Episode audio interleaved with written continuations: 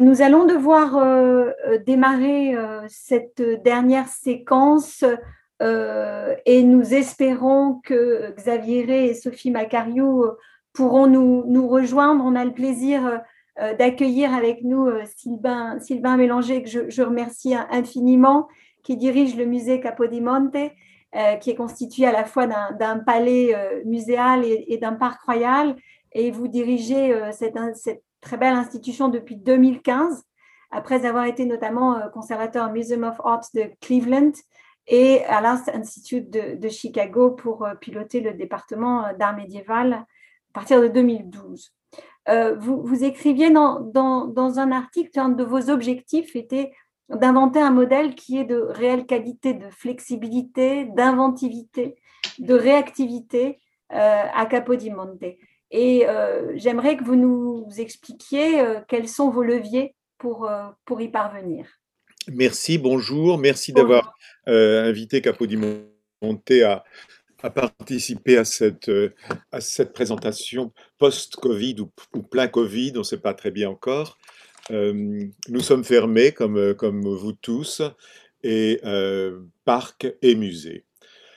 L'image que vous avez devant les yeux est la partie principale euh, de l'institution, qui est euh, le palais de Capodimonte, un palais qui a été construit pour euh, recueillir une collection, la collection Farnèse, qui est apportée par Charles de Bourbon à l'occasion de la création du nouveau royaume de Naples, puisque le royaume de Naples devient un royaume indépendant en 1734 avec euh, Charles de Bourbon, fils du roi d'Espagne et fils d'Élisabeth Farnèse. Et c'est très important euh, de comprendre que pour la création de ce royaume, il fallait plusieurs choses, et en particulier une collection d'art. Et avec euh, le don de la collection Farnèse à son fils cadet Charles de Bourbon, Élisabeth Farnèse fait du royaume de Naples un des grands, un des grands candidats dans cette Europe dans ces royaumes européens euh, avec une collection qui peut euh, être comparable à celle de Munich, peut-être pas de Paris, mais en tout cas Munich, Londres, Vienne, absolument. Le site de Capodimonte a été recréé plusieurs fois dans l'histoire. C'est un des, un des paradoxes euh, que l'Italie connaît bien. L'Italie est, composée de, régions extrêmement anciennes, euh, celle, de, celle de Naples a 25 siècles d'histoire, euh, mais la République italienne est une république relativement récente, puisqu'elle est plus récente que, que l'Amérique. on est en 1861 pour l'unité italienne, pour vous vous souvenez. L'histoire des musées italiens est aussi réécrite euh, après la Seconde Guerre mondiale, l'Italie a perdu la guerre et réécrit euh, son histoire, bien souvent dans les, euh, dans, les, dans les restaurations, la campagne de reconstruction de l'après-guerre, les musées ont été restaurés avant les habitations et les musées vont faire vont faire passer un message. C'est le moment aussi où s'organisent toutes les grandes expositions qui, sont, qui ont aujourd'hui donné le corpus des grands noms, Caravage, Antonio da Messine, euh, etc. Tous ces grands artistes sont l'objet de grandes expositions euh, dans les années 1950. Capodimonte est transformé une seconde fois en 2015 à l'occasion de la réforme Franceschini, dont vous avez peut-être entendu parler, qui est une réforme qui a ouvert 20 des grands musées italiens à des, candidats recrutés internationalement pour la direction. Et j'étais à Chicago à ce moment-là, comme vous l'avez dit, et je me suis présenté pour Capodimonte, exclusivement pour Capodimonte, et euh, la commission euh, m'a euh, nommé directeur général en 2015. Ce site est un, des sites les plus intéressants de toute l'Italie, non seulement à cause de la collection, mais aussi à cause du, du, jardin. Le jardin de Capodimonte est un jardin baroque, un jardin chino-inglese, et puis était aussi une exploitation euh, agricole, un peu comme, euh, comme Versailles, si on peut dire, puisque la reine de Naples est la sœur de Marie-Antoinette, Marie-Caroline, euh, et que ces deux dames ont été élevées à Vienne, et elles ont appris cette culture un peu fermière, la culture du lait, comme dit Meredith dans son très beau livre sur The Dairy Queens. Et à Capodimonte, nous avons des fermes, nous avons des, des, des donc des étables, et, toute une série de, bâtiments qui étaient rentables. Ce n'étaient pas des caprices ruraux comme à Versailles, c'était une véritable rentabilité économique. Les bâtiments sont pour la plupart restaurés ou en cours de restauration, et cette, cette réunification du, de la réforme qui a unifié le parc et la Regia nous permet d'entrer dans un monde tout à fait nouveau, qui ne va plus être celui seulement d'une grande pinacothèque, ce n'est plus la grande pinacothèque du Sud, c'est aussi un endroit où il y a une, un, édifice qui va devenir une école de jardiniers, c'est l'Eremo dei Cappuccini. Il y a une école, la première école de digitalisation des biens culturels et, paysagistiques, et, et paysagistiques crois qu'on dit en français, euh, même si ça n'a pas l'air très juste, euh, d'Italie. Euh, il y a le Fabricato Cataneo qui sera la fondation Riccardo Muti pour la musique napolitaine. déjà fonctionne la Capraia, qui est un centre de recherche international qui fonctionne avec l'édito O'Donnell, le centre de recherche de l'Université de Dallas, avec comme thème de recherche les grandes cités portuaires et euh, nous offrons 12 euh, bourses à l'année euh, sans limite d'âge et sans limite de nationalité. La manufacture des porcelaines, qui est toujours en, fonctionnement, qui est la manufacture royale de Capodimonte, qui a été créée en même temps que le royaume. Et voilà la, réalité que, nous avons pour ces édifices. Donc, nous sommes immédiatement plongés dans, une, dans une réalité beaucoup plus large euh, que celle de la réalité euh, d'une pinacothèque. Les missions ont donc été transformées. La mission culturelle reste celle de la mission patrimoniale euh, de, du cabinet des dessins, de la collection de porcelaine, de la collection de peinture et, des quelques sculptures que nous avons. Euh, le musée de Capodimonte est probablement le seul musée en Italie qui, peut, euh, a la capacité de raconter à un très haut niveau toute l'histoire de l'art italien, du XIIe siècle jusque l'art contemporain, puisqu'il y a aussi une, section d'art contemporain, puisqu'en 1978, euh, Raphaël Causa fait rentrer le grand Creto de Buri en disant Je ne vois pas plus de différence entre Masaccio Guidoreni, Caravage et, euh, et Buri. Et en conséquence, se continue le, discours euh, artistique historique. La mission écologique est évidemment liée au parc, mais qui est aussi une mission botanique, puisque ce parc est un parc construit dessiné euh, de la main de l'homme, l'architecte est De Felice pour la partie baroque, et euh, Denart pour la partie chino-inglese. On dit chino-inglese parce que c'est un jardin à l'anglaise, mais avec des essences qui viennent de Chine. Le parc euh, lui-même reflète l'identité principale de la ville de Naples, qui est d'être une grande cité portuaire, qui à l'époque était ouverte sur l'Empire espagnol. Et souvenons-vous, souvenons-nous qu'en 1734, à l'occasion de la création de ce royaume, l'Empire espagnol est le plus grand empire du monde la mission sociale, euh, nous sommes aussi euh, entourés de quartiers pauvres. Euh, Scampia et La Sanita, par exemple, sont des quartiers qui ont aussi une, histoire assez intense de crimes mafieux et de malavita. La mission numérique, qui est, la, mission que j'ai identifiée comme essentielle pour mon second, mandat, qui a commencé cette année, qui est la numérisation euh, de la totalité de la collection. C'est une collection de 47 000 œuvres d'art et euh, le musée lui-même a 130, 124 euh, galeries, 15 000 mètres carrés de salles d'exposition. Nous sommes dans, le gigantisme à, Capodimonte. Le Bosco de Capodimonte, je, je répète, est le plus grand parc urbain d'Italie. C'est sept fois Boboli, c'est quatre fois la Villa Borghese. C'est un, un monde très, très, très grand. Et avoir cet univers au, au sein puisqu'on est à 20, à 20 minutes du, centre historique de Naples, au sein de la troisième ville d'Italie, est évidemment une réalité très particulière et assez unique en Europe, je crois. Euh, le Bosco et la Regia. Le Bosco est ceint euh, de 6 km de murs d'enceinte, euh, et c'est Murat qui a le premier rattachait les deux univers. Le Bosco étant conçu pour la chasse, avait son, entrée particulière avant la réunification de Murat. Alors voilà l'ouverture sur le belvédère et une, une, explication un peu, une illustration de la, la réalité botanique du, du, parc.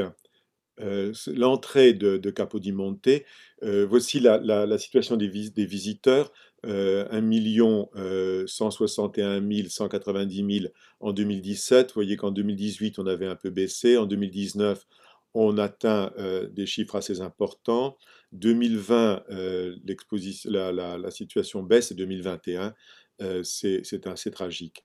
cette réalité reflète la fréquentation du Bosco et la fréquentation du musée, qui sont deux mondes qui sont très différents.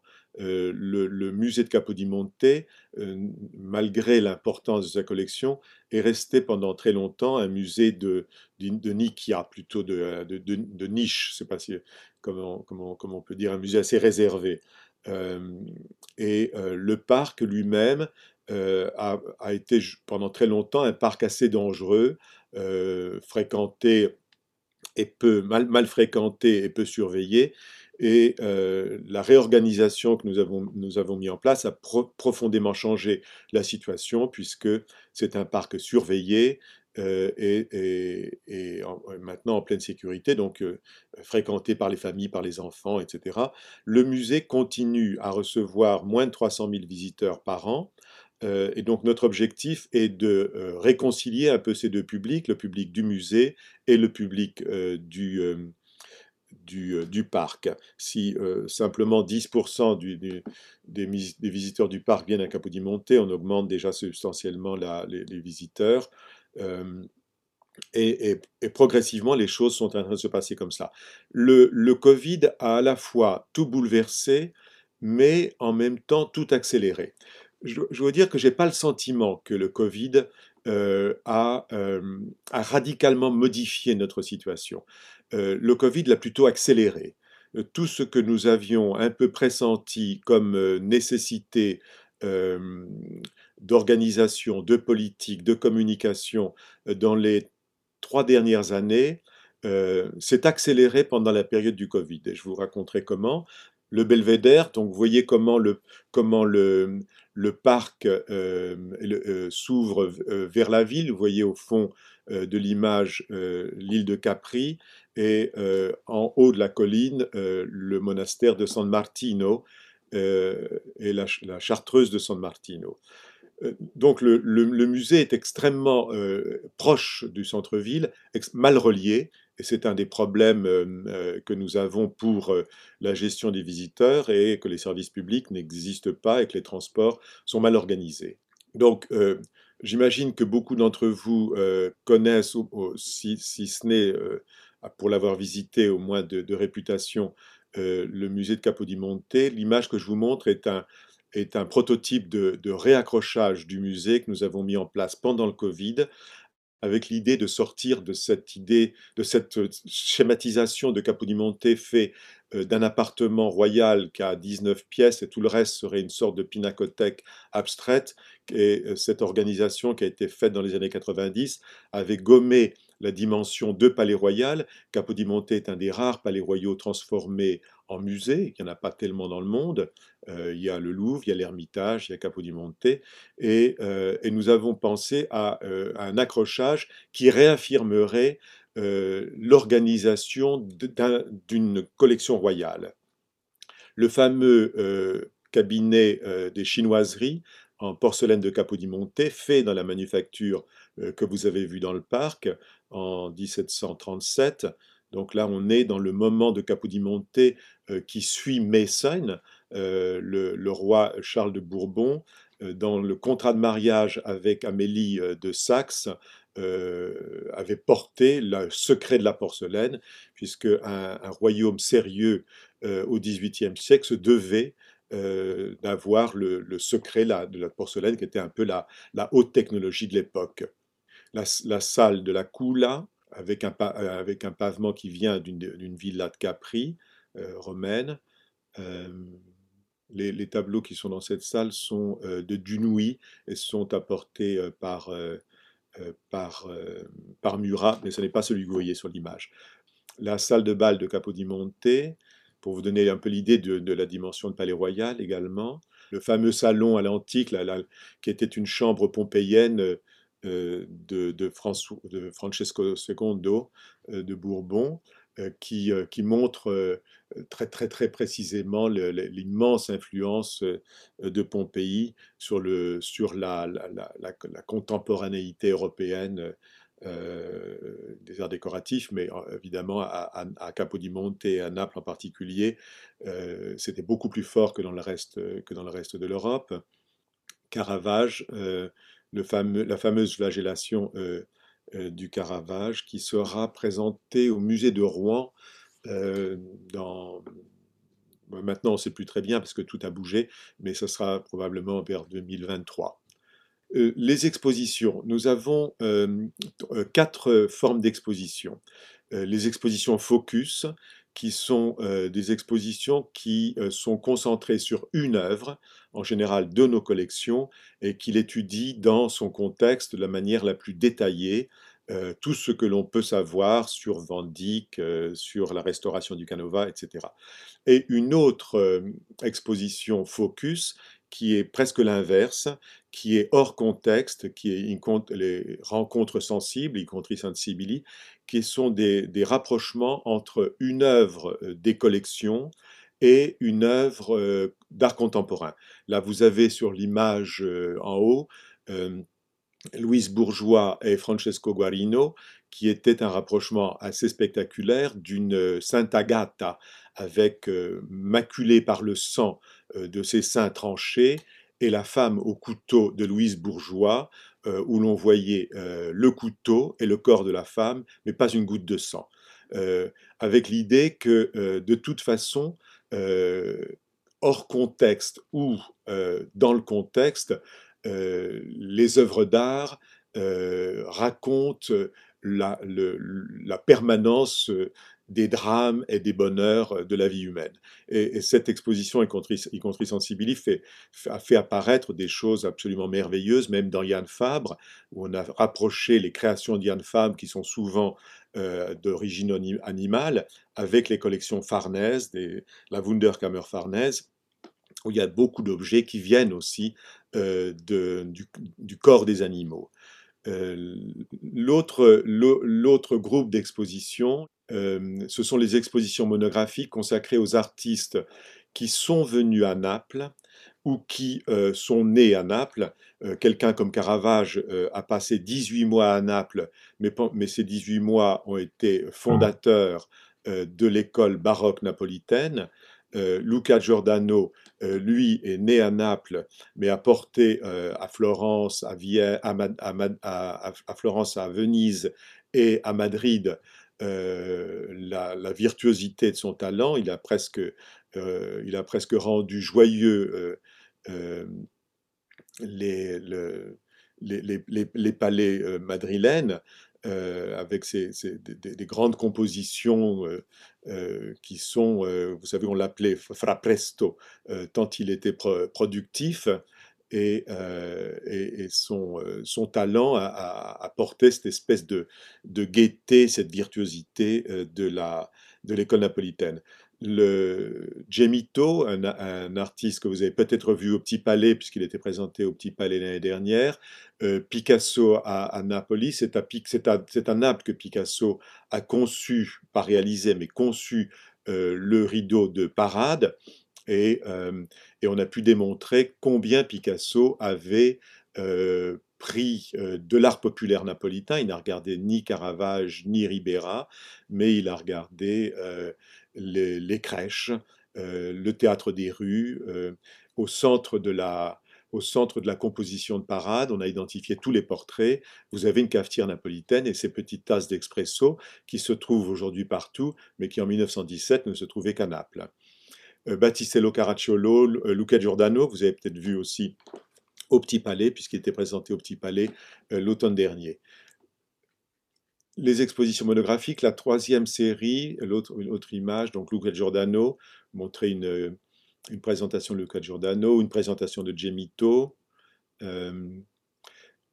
Paolo Lamotta, c'est une, une, exposition particulière d'un jeune artiste napolitain enfin, il a une cinquantaine d'années, mais c'est un artiste qui n'a pas de galerie, qui, d'une certaine manière, prolonge la grande tradition de la peinture du 19e siècle napolitain, mais avec des transformations très particulières, très contemporaines, un art très savant, un garçon qui n'a pratiquement pas voyagé, qui est resté à Naples, à l'école des beaux-arts de Naples, et s'est construit contre une certaine modernité en, en maintenant contre vents et marées une tradition du portrait, du réalisme, du figuratif, comme on, comme on en connaît d'autres cas dans l'histoire.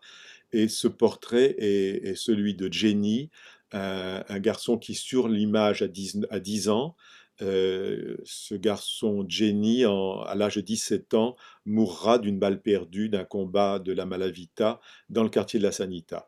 Et nous avons ajouté son portrait qui est, en, qui est, en, qui est un polyptyque. Et me manquait me manquait une trilogie d'expositions. Euh, nous avons aussi fait trois expositions trilogiques qui, qui, ont formé une trilogie, Carta Bianca, où euh, on a donné euh, une carte blanche à, à 10 guest curators qui étaient des gens qui avaient un rapport étroit avec l'art parce qu'ils étaient jardiniers ou musiciens ou ou, artistes ou collectionneurs, mais n'étaient pas des historiens d'art et n'étaient pas, euh, pas des gens de musée. Euh, je voulais euh, réouvrir Capodimonte à un monde qui ne soit plus large que celui des historiens d'art, puisque j'ai le sentiment très fort que Capodimonte a été un peu confisqué par les historiens d'art, et on oublie trop que les artistes ne peignent pas pour les historiens d'art, mais peignent pour les gens. Donc l'exposition euh, euh, Carta Bianca a, réouvert un peu ce discours. Ensuite, euh, la, deuxième, exposition de la trilogie était une réflexion sur l'écriture de l'histoire, comment Capodimonte raconte l'histoire de l'art italienne, et on a fait sortir 2000 œuvres des dépôts et on s'est aperçu de ces histoires qui n'avaient pas été, qui n'ont pas été écrites, qui ont été considérées comme n'entrant pas dans l'histoire officielle de l'histoire de l'art. Et, euh, cette exposition s'est conclue par un, colloque, le, catalogue sera publié, et à partir de cette exposition, on a repensé euh, une nouvelle interprétation de la collection à travers un, accrochage euh, qui va euh, se mettre en place dès la fin de l'exposition Calatrava qui, qui se terminera en septembre. Et puis enfin une exposition Napoli-Napoli de lave, porcelaine et musique qui est un hommage à la culture de la fête qui est au centre de l'identité napolitaine et des rapports très étroits que les arts décoratifs entretiennent avec la musique. Et cette exposition est consacrée à la porcelaine, à la culture du Vésuve et à la musique. C'est une exposition qui se visite avec des, écouteurs. enfin, puisque c'était le sujet de notre, de notre conversation d'aujourd'hui, mais je, je ne pouvais pas ne pas vous présenter Capodimonte, qui est peut-être un peu moins, moins connu que les musées français à notre, à notre audience, euh, la situation du, du numérique. Euh, comme tous les musées du monde, euh, le numérique s'est totalement réveillé pendant notre, nos, moments de fermeture. Mais je dirais, je, je, je, ne procéderai pas à cette à cette dichotomie, le numérique euh, est, un, est, une substitution euh, et rien ne remplace euh, le rapport avec, avec physique avec l'œuvre. J'insisterai plutôt sur une histoire du regard. l'histoire de l'art est étroitement liée à l'histoire de la photographie. Il n'y aurait pas d'histoire de l'art s'il n'y avait pas de photographie et toutes les grandes documentations historiques euh, des grands historiens de l'art sont des archives photographiques, noir et blanc ou en couleur en fonction euh, de l'âge et euh, de la formation et de la nationalité de ces, de ces grandes collections. le numérique a, suivi cette histoire en introduisant une, une, qualité de photographie de haute définition. nous avons aussi fait faire par Google 500 photographies avec cette technique qui s'appelle Art Camera, qui, qui, fait une photo en, en, 7 ou 8 heures et qui est tellement, tellement précise qu'on peut l'élargir, l'élargir, l'élargir au point de rentrer dans la matérialité de la peinture euh, et qu'on peut presque trouver les, empreintes digitales de Luca Giordano ou de Ribera sur les peintures, tant l'approche de l'image est d'une qualité scientifique qui, se, qui peut être comparable à ce que la radiographie, autre forme d'image et de photographie, ou la réflectographie, autre forme d'image et de photographie, a apporté. Euh, j'insiste pour dire que le regard humain est lié à la technologie et qu'aujourd'hui, personne ne peut prétendre regarder sans euh, penser à la photographie qui accompagne nos vies quotidiennes. nous avons tous un iPhone ou un, smartphone qui prend des photos, qui réalise à notre insu ou à notre, selon notre décision, un journal de nos vies quotidiennes, des images qui sont communiquées immédiatement à nos amis ou plus largement pour les adeptes de Facebook et autres sites. Donc cette technologie est fondamentale. Pendant euh, le Covid, nous avons, euh, nous avons commencé euh, la, digitalisation, la, photographie numérique d'une énorme partie de la collection. On a, fait plus de 4 ou 5 000 images. Et, je citerai seulement la photographie de l'armurerie. L'armurerie Farnèse, qui est une des grandes euh, collections d'armurerie euh, européennes, euh, à Capodimonte, n'avait jamais été photographiée et surtout jamais photographiée comme elle est photographiée par le numérique. Et ce que l'on a appris sur les détails de ces armures qui étaient les bijoux des hommes du, du 15e et du début du 16e siècle, est absolument phénoménale. La communication qu'on peut en faire, selon moi, est bien supérieure à celle d'une arme dans une vitrine. Et je dirais que ça vaut aussi pour certains tableaux. Évidemment, le regard que l'on porte dans une salle de musée, quand l'œuvre est bien éclairée, et qu'on peut l'approcher d'assez près, est une chose extraordinaire mais le regard que l'on porte sur cette œuvre, une fois qu'elle a été digitalisée et que l'on en a observé des détails iconographiques ou matériques qui sont souvent peu visibles à l'œil nu, est un nouveau regard euh, qui apporte une, connaissance, euh, un approfondissement euh, tout à fait nouveau. Donc, euh, le numérique n'est pas une substitution, le numérique est un moyen de communiquer plus profondément, euh, et je dirais que c'est la plus grande révolution démocratique de l'histoire, puisqu'on va pouvoir regarder euh, des œuvres qui sont conservées dans les musées et les voir bien pour les historiens de l'art et pour les autres curieux, euh, on va pouvoir les voir comme on ne les voyait jamais avant, et pas seulement 11 heures par jour, comme qui sont les horaires d'ouverture des musées italiens, mais 24 heures sur 24 et de tous les endroits de la planète. Donc cette ouverture est tout à fait phénoménale et euh, j'ai pu expérimenter moi-même sur mes recherches que dans certains tableaux, j'ai découvert grâce à la, numérisation des détails et des informations qui ont transformé euh, le, regard et la connaissance que j'avais de cette œuvre. Pendant ce, cette fermeture euh, des musées, nous avons fait comme tout le monde dans les musées. Nous avons fait des expositions virtuelles. Nous avons créé euh, une application qui est accessible immédiatement. Nous avons aussi un nouveau site internet qui a été fait pendant cette période-là qui est basé sur le modèle du Prado et du Met, qui, d'après beaucoup d'analyses, nous sont apparus comme les, plus, performants, les plus efficaces, les plus séduisants.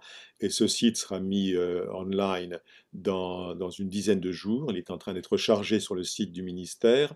L'IMO était une initiative du ministère Franceschini qui a demandé à tous les musées de faire des, petites, euh, des petites interventions. On a, on a créé le concept de, de pilules d'œuvres d'art avec des, petits événements qui duraient d'une minute, deux minutes, trois minutes, euh, extraordinairement créatifs, extrêmement amusants, euh, et, qui étaient faits par un peu tout le monde dans le musée n'était pas fait par le département de digitalisation, qui n'est pas forcément le plus créatif, mais par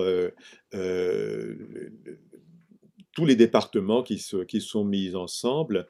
Euh, la, semaine des musées a été une explosion de toutes ces initiatives. L'augmentation dont vous avez déjà parlé est indiquée ici. Euh, donc, euh, on a euh, été jusque 60, presque 61% d'augmentation de présence sur les, sur les sites. Voilà. Merci, merci beaucoup. On, va, on va donner la parole à, Xavier Ray qui nous a rejoint. Je vois que Nicolas Miseri l'accompagne et j'en profite pour saluer ce cher Nicolas. Euh, Xavier, l'idée, c'était d'interroger dans ce qui ne sera malheureusement pas une table ronde, ce qui aurait dû l'être, mais ça n'est pas très grave, on s'adapte, c'est ça l'agilité des, réseaux sociaux et du virtuel, euh, d'interroger euh, le modèle de l'exposition tel qu'il pourrait se dessiner et les, nouvelles pratiques liées au musée post-confinement. On en a vu euh, de nombreux exemples euh, aujourd'hui. On a pu l'apprécier également euh, avec Sylvain Bélanger et les initiatives numériques qui ont pu être prises au musée Capodimonte pendant la, pandémie.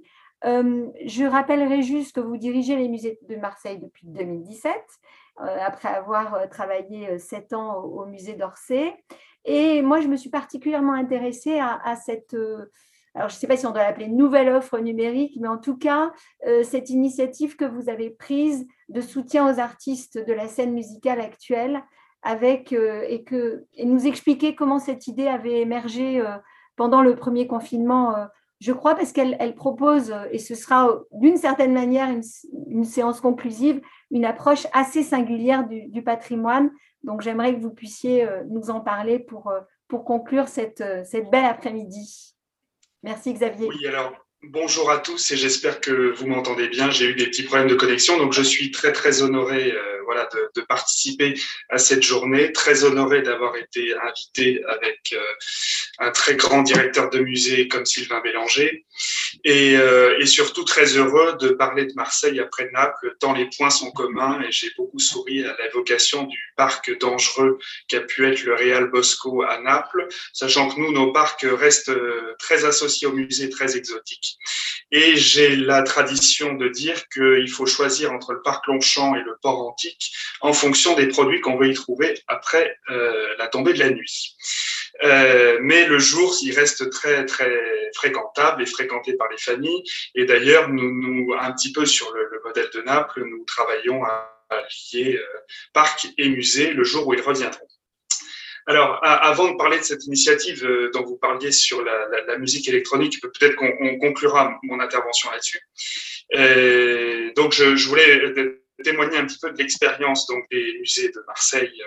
Et je sais que vous avez eu la chance de, d'entendre Émilie Girard tout à l'heure. Donc, vous parlez du Grand Musée national qui se trouve aussi à Marseille. Donc, les musées de la ville de Marseille euh, ont vécu donc le confinement, leur fermeture un petit peu de plein fouet, puisque nous on ouvrait jusqu'on a ouvert le samedi 14 mars, euh, voilà, et on a fermé à midi un peu dans des conséquences euh, dramatiques euh, l'année dernière. Et donc nous nous avons pris euh, voilà des mesures très fortes, et nous nous sommes dotés d'un d'un outil révolutionnaire pendant ce confinement qui s'appelle un site internet. Donc un site internet, c'est vous allez sur internet et euh, là vous avez une présence des musées, euh, même quand ils sont fermés. Donc ça c'est formidable parce que du coup euh, on n'y avait pas pensé avant.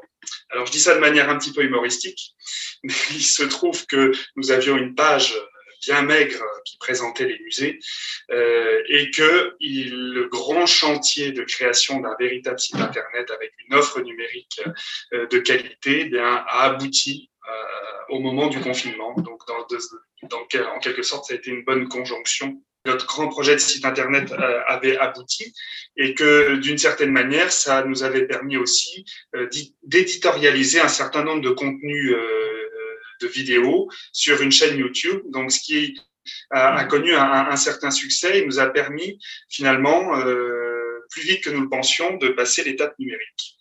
Avec euh, néanmoins exactement le même constat que celui que Sylvain Bélanger euh, faisait, à savoir euh, que on est dans l'ordre de quelque chose d'autre, donc de complémentaire d'une part, de, de nouvelles explorations des collections d'autre part, mais qu'on n'est pas du tout dans une substitution puisque euh, nous défendons, enfin en tout cas moi je défends euh, les musées comme euh, lieu de confrontation avec l'original. Et ce qui est d'ailleurs très très important parce que je pense que les musées font société dans ce contact avec l'original qui contient une certaine part de confiance qui est faite au public dans des collections publiques. Parce que plusieurs fois, en faisant visiter des musées, en expliquant que les œuvres que nous avions sous les yeux étaient inestimables, j'ai eu des, personnes qui me disent, mais alors, euh, vous exposez des faux et vous gardez les vrais en réserve? Ou alors, est-ce que, est-ce que vous, euh, euh, est-ce que vous avez des copies? Et en fait, cette question de l'original, elle est au cœur de la visite du musée et au cœur du sentiment de l'expérience, du sentiment du visiteur dans les musées. Et donc, et c'est ce qui nous manque aujourd'hui, et c'est pour ça d'ailleurs qu'on ne peut pas se, satisfaire euh, des, musées fermés. Donc, il y, a, il y, a, ce lieu à la fois de contact esthétique, de contact social, euh, et, euh, et aussi on voit très bien dans, dans les, les, autres dispositifs du type de numérisation euh, des expositions que euh, on trouve un petit peu les limites où une exposition numérisée bien évidemment, lorsqu'elle est montée, lorsqu'on attend qu'elle ouvre, euh, c'est très bien. Mais on rentre, enfin, me semble-t-il, euh, des fois en, conflit avec le livre, euh, surtout sur certains, types d'expositions. Et par conséquent, nous, nous travaillons à l'avenir sur un format numérique des expositions qui soit sensiblement différent, enrichi de des visites un petit peu virtuelles euh, qui sont de plus en plus courantes et qui euh, ne semblent pas euh, répondre totalement à la, demande.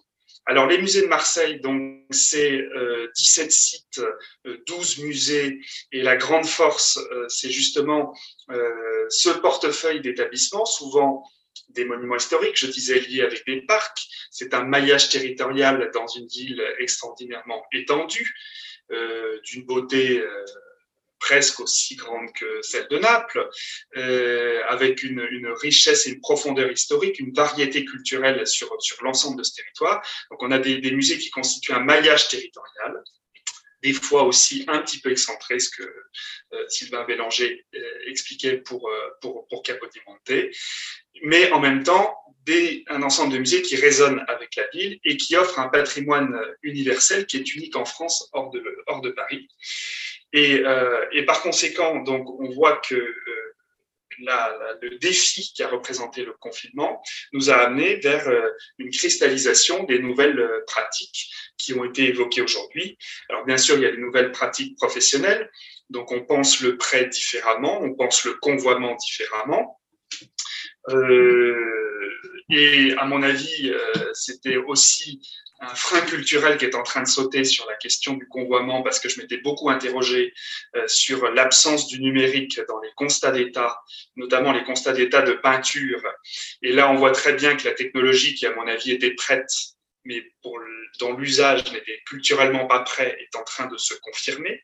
Donc, je pense qu'on est sur quelque chose qui est en train vraiment de changer sur le, sur le que derrière la question du convoiement et la question des prêts, bah, il y a la question de l'environnement, euh, bien évidemment, qui est connexe, et que euh, là, donc moi j'ai participé à une mission d'études autour de Laurent Lebon sur la numérisation des prêts. On s'était beaucoup penché sur le guide des bonnes pratiques de l'ICOM en la matière et j'ai pu constater que toutes ces questions voilà euh, étaient posées en fait depuis euh, plusieurs années.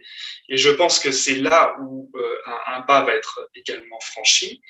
Et puis si on se place du point de vue du public et du rapport aux collections musées au musée et au patrimoine j'ai envie de dire au sens large on s'aperçoit aussi qu'il va y avoir un petit changement.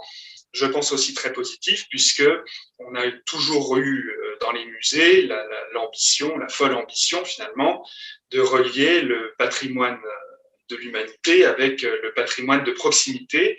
Et là, on voit qu'il y a peut-être une opportunité là-dessus. Et en tout cas, nous, c'est un peu comme ça qu'on l'a vécu vis-à-vis de notre public numérique marseillais en ces temps forcés de fermeture, avec voilà, quelque chose de plus fort qui se passait autour de l'histoire de la ville.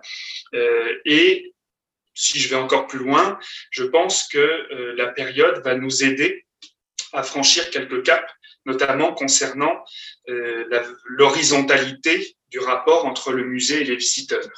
nous, on est très engagés là-dessus.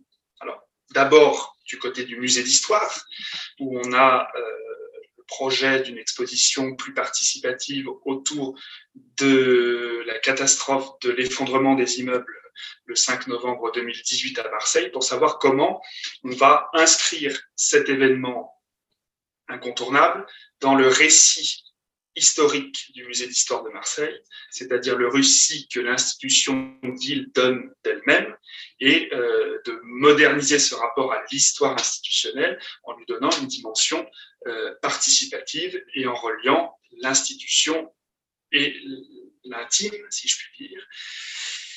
Donc on a un, travail voilà, de, long terme qui va se euh, concrétisée par une exposition participative qui elle-même doit euh, permettre, en évoluant au cours de son existence, de définir la manière dont on va intégrer cet événement euh, sous forme d'histoire du temps présent comme nouvel élément de la frise historique qui vient du VIe siècle avant Jésus-Christ jusqu'à nos jours et qui est présenté dans, dans, le, dans le musée d'histoire. Et on voit aussi que euh, cette question de la participation au sens large, eh bien, elle, elle va beaucoup bénéficier de, de ce rapport euh, plus, plus numérique.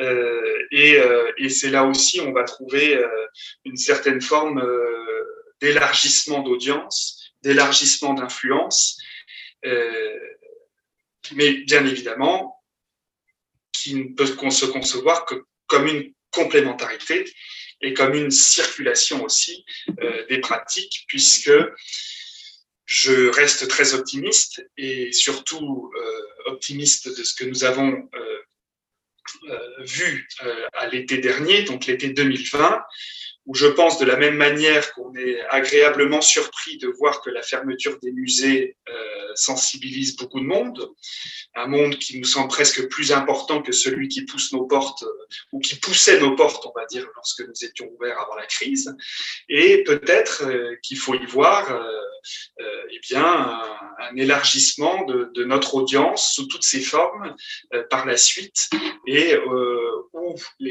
la crise, les débats qui en découle, eh bien, on comprend que c'est euh, vraiment dans les musées, dans l'agora musée, dont on parle depuis très longtemps, que ça, ça, peut se passer, et en tout cas que les musées ont un rôle, à jouer euh, dans, dans, cette perspective euh, dès maintenant, et puis bien évidemment pour la suite. Bon, on, a, on, a, cherché aussi, bien évidemment, dans, dans cette diversification des pratiques, à relier les musées avec euh, l'ensemble de, de, de, la vie culturelle. À, la, à Marseille, on a l'avantage, donc, c'est d'avoir ce, ce, réseau de musées dont je parlais, où on va trouver une grande variété de collections, les arts décoratifs, la mode après 45, le musée d'art contemporain, qui est d'ailleurs en cours de rénovation, le, les grands, les, les maîtres, les maîtres classiques au musée des Beaux-Arts, le grand musée d'histoire dont je parlais avec toute une euh, partie archéologique et le centre de la vieille charité qui à la fois euh, présente deux musées, donc le musée d'art africain océanien amérindien, une très très belle collection d'art africain et d'art océanien. Et comme je suis très marseillais, je vous dirais que ce sont les deux plus importantes collections extra-occidentales hors de Paris. Et, euh, le musée d'archéologie méditerranéenne, on va trouver une très très belle collection euh, d'égyptologie, l'une des toutes premières de France, après le Louvre, et euh, très belle collection de d'archéologie romaine, grecque et proche-orientale, mais aussi un bâtiment qui est notre grand palais, là où nous organisons les expositions qui sont portées par tous les musées. Une cour exceptionnelle euh, qui, euh, dans son style, euh, fait bien sûr écho à l'archevêché à Aix ou au Palais des Papes à Avignon, où nous organisons de plus en plus de spectacles où nous retrouvons le théâtre, la danse, les musiques actuelles, et nous organisons bien évidemment en lien avec les collections des musées en général et de la vieille charité en, particulier. Et donc, c'est effectivement dans ce cadre-là, donc euh, parmi les initiatives que nous avons eues, donc le site internet, le catalogue informatisé des collections, la chaîne YouTube, euh, des petites pastilles euh, en, tout genre, que nous avons conçu et je salue Nicolas Misery, donc, qui est là avec nous, qui est donc mon adjoint et qui s'est beaucoup investi dans ce projet. Un partenariat avec des producteurs de, musique euh, marseillais euh, pour euh, créer des formes de concerts à, à, remporter sur Internet dans nos lieux. Et je vais vous essayer de vous passer donc la vidéo qui a, alors, qui a été la première qui a été lancée, qui a rencontré le, plus de succès parce qu'elle a été tournée dans nos réserves. Puisque la particularité des, des musées de Marseille, c'est la transversalité des, des établissements, c'est bien de partager un service des collections et des, réserves mutualisées qui ont été très pionnières puisqu'elles ont ouvert en 2004. Et, euh, et en plus, bon, bah, bien évidemment, là, c'était la rencontre euh, donc de French 79, qui en plus euh, d'origine marseillaise, mais dont l'audience est devenue euh, de nos musées, de la qualité des œuvres qu'on peut y trouver, et puis bien évidemment du côté toujours très agréable de découvrir les, euh, réserves. Il nous reste quelques minutes, on ne pourra pas aller au-delà de, de, 17h30 pour euh, échanger avec, le, avec les participants euh, à, la, à la session. Nous avions une centaine de personnes qui nous ont suivis euh, tout au long de cet après-midi. Et euh, Pascal Faracci euh, nous fait part de ses, réflexions et, il écrit, vous le voyez à droite, notre approfondissement éditorialisé des, numériques pendant ces 13 mois pourra-t-il nous permettre de relever le défi des 15-25 ans immergés dans la culture numérique à franchir la porte du musée euh, et confère euh, ce qu'expliquait tout à l'heure euh, Lou Wolf et Anne Jonchery sur la baisse de la, pratique des sorties culturelles? Euh, Xavier, de ce point de vue-là, est-ce que vous voyez une évolution dans la, fréquentation du, public euh, des 15-25 ans euh, dans les musées de Marseille que vous avez des éléments d'études là-dessus? Et peut-être la même question pour Sylvain, Bélanger à Naples. Alors, pardon, nous, des, éléments d'études, on n'en a pas beau, beaucoup au sens statistique du terme. En revanche, je pense que c'est là où le numérique n'apporte qu'une réponse imparfaite, puisque euh, bien sûr, on va pouvoir avoir des, des, initiatives comme celle que je viens de vous montrer qui vont avoir du succès, mais on va immédiatement rentrer en concurrence avec un ensemble de, de produits numériques euh, innombrables. Et, euh, et, et là, on, dans, dans, un marketing pour se distinguer, pour le, qui, qui n'est pas, une fois de plus, je pense, notre, notre atout principal.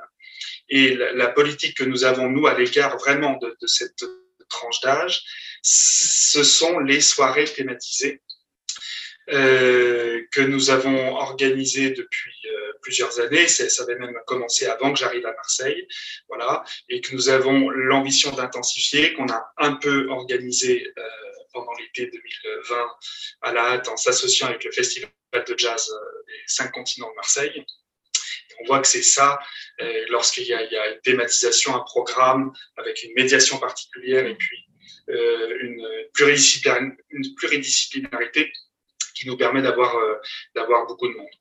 Mm -hmm. Quel que soit le sujet d'ailleurs. C'est là aussi ce qui est encourageant. Ouais.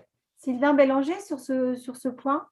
Euh, des, des entre guillemets produits, si je puis dire, réponse, pour les 15-25 La réponse ne peut pas être simple parce que oui. le, le, numérique n'est pas euh, un événement en soi. Le numérique est, est, un langage, est un nouveau langage, euh, mais il reste, comme tous les langages, euh, déterminé par une série de choses. Alors, culturellement, en Italie, il y a des différences avec la France l'histoire de l'art est enseignée à l'école et les élèves viennent extrêmement nombreux euh, suivre, euh, visiter les musées. On a des milliers d'enfants qui viennent, euh, portés par leurs professeurs. Les Italiens ont une, une connaissance assez approfondie de leur patrimoine régional. Ils savent tous quel est le peintre local et qui a construit l'église du coin, mais ils ne savent pas forcément qui est Turner. Il y a aussi euh, des différences de, nature euh, euh, de nature politique. Euh, le, ministère encourage les photographies à l'intérieur des musées et on, est, on, est, appelé à, développer l'usage du smartphone dans les, dans les musées. C'est bien que tous les gamins communiquent avec des images des collections publiques. Donc tout ça fait partie de, de cette transformation que le digital peut porter, mais le digital n'est pas une transformation en soi. les 15-25 ans euh, n'ont pas, euh, le même comportement, même s'ils savent ce qui se passe aujourd'hui à Londres, à Berlin, à New York, euh, comme jamais auparavant, ils n'ont pas cependant, avec l'information qu'ils ont, la même relation. Mais je dirais d'une manière générale que la libération de l'image a quand même approché les jeunes générations beaucoup plus des musées, mais avec une différence que le message qu'ils transportent avec leurs images n'est pas celui de la mission principale des musées ou la mission identifiée comme principale pendant si longtemps. Merci. En conclusion, moi, je, reprends le, le, terme employé en début d'après-midi par euh, euh, Marie Lavandier et que, et que Xavier, d'une certaine manière, a très bien repris euh, dans ce moment conclusif.